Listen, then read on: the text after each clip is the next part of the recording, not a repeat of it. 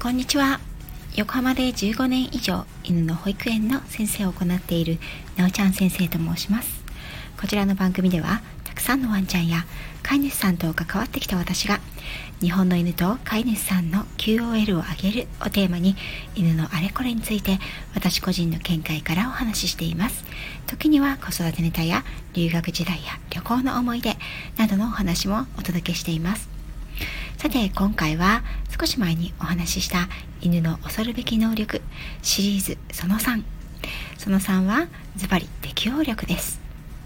適応力と聞くとああそう言われればねと納得する方も多いでしょう。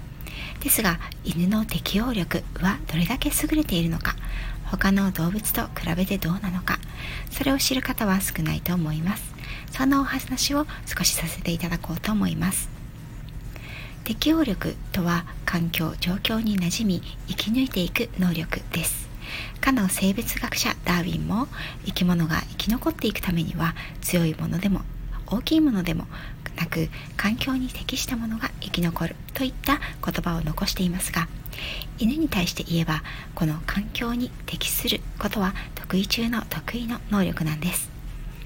この適応力がどこに一番発揮されるのかそれは犬たちが生きる環境でだけではなく彼らが築く社会的関係にも発揮されます。この社会的関係にも発揮されるという最大の特徴は違う種族と社会的関係を築きながら同種との関係も同時に構築できるという能力です。簡単に言えば犬は人の家庭に暮らすようになった時人間はもちろん猫とも鳥とも羊とも馬とも家族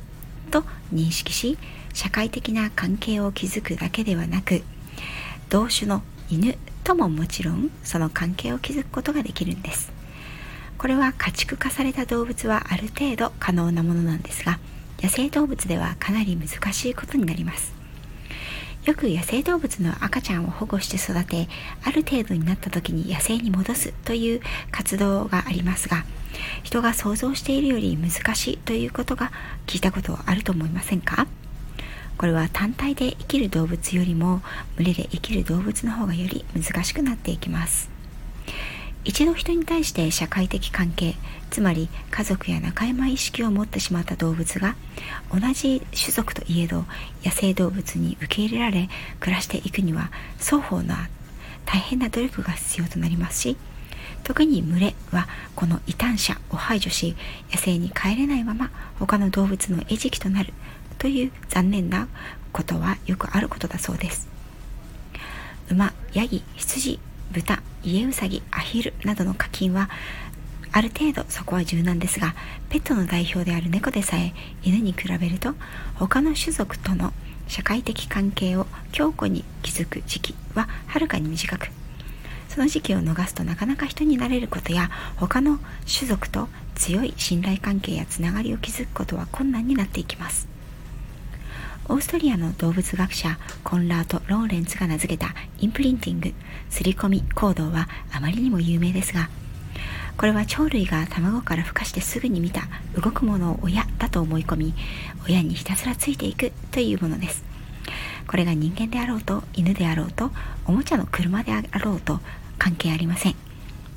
このインプリンティングは臨界期が存在しある一定の時間が過ぎるとこの刷り込みは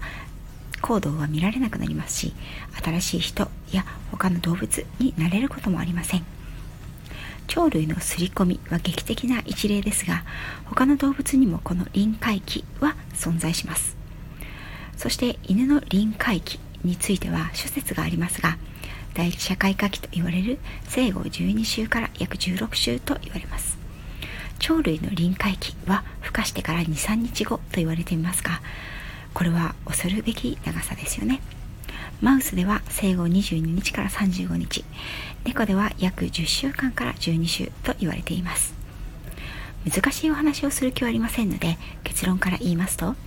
犬は他の動物よりも何か新しいものと社会的なつながりを持つことに柔軟であるという期間が他の動物よりも長いということなんです。そして犬の恐るべき能力の一つにこの新しいものと社会的なつながりを持つ。ということは臨界期を過ぎてもなお可能である。ということです。つまり大人になってからでも新しい環境新しい生き物と社会的な関係。つまり家族や仲間意識を持つことができる。ということなんですね。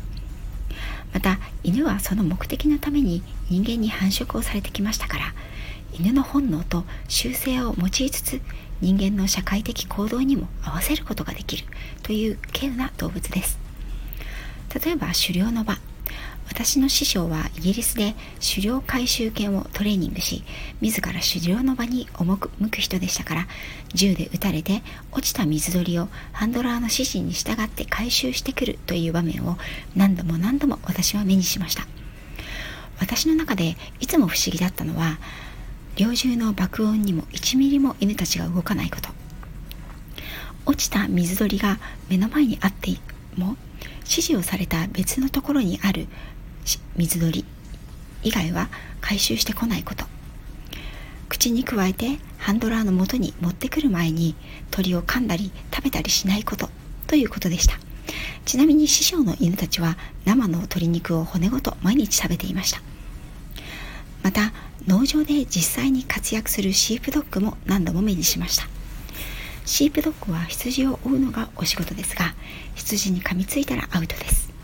羊にギリギリのところまで圧をかけますが決して襲ってはいけません。犬はほぼ肉食動物です。その彼らが本能の声に逆らって捕食できる動物獲物を食べることなく違う動物種動物種である人間の指示の方を優先させる。同じトレーニングを犬の祖先である狼にさせることは不可能だと私の師匠は言っていました。皆さんの中で盲導犬クイールのお話を知っていらっしゃる方も多いと思います。私はクイールを育てた盲導犬訓練士田和田さんと直接お話をさせていただく機会があったのですが盲導犬の訓練で一番難しいのはユーザーの指示に逆らって危険を回避することだそうです。盲目のユーザーの指示が間違っていて指示に従ったら危険と判断した場合犬がですねユーザーの指示をあえて無視することが犬と人双方の命を守る唯一の方法なのですがこれができることが盲導犬の最後の試練なんだそうです。それは犬が自分の身の危険だけではなくユーザーであり飼い主のである危険人の危険を自らの判断で回避するということです。これだけ強い絆を違う動物種同士で築ける動物が他にいるんでしょうか。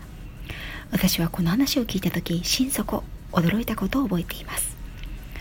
これは犬にとって人とのつながりは同種である犬よりも強いことを教えてくれます。もちろん人は犬との何万年ものつながりの中でより人と絆を強く結べる犬を残し繁殖を繰り返してきたという結果でもあります。そしてこれだけ犬が人と強い社会的つながりを作れるだけではなく犬は犬同士でも容易につながりを結ぶことができます。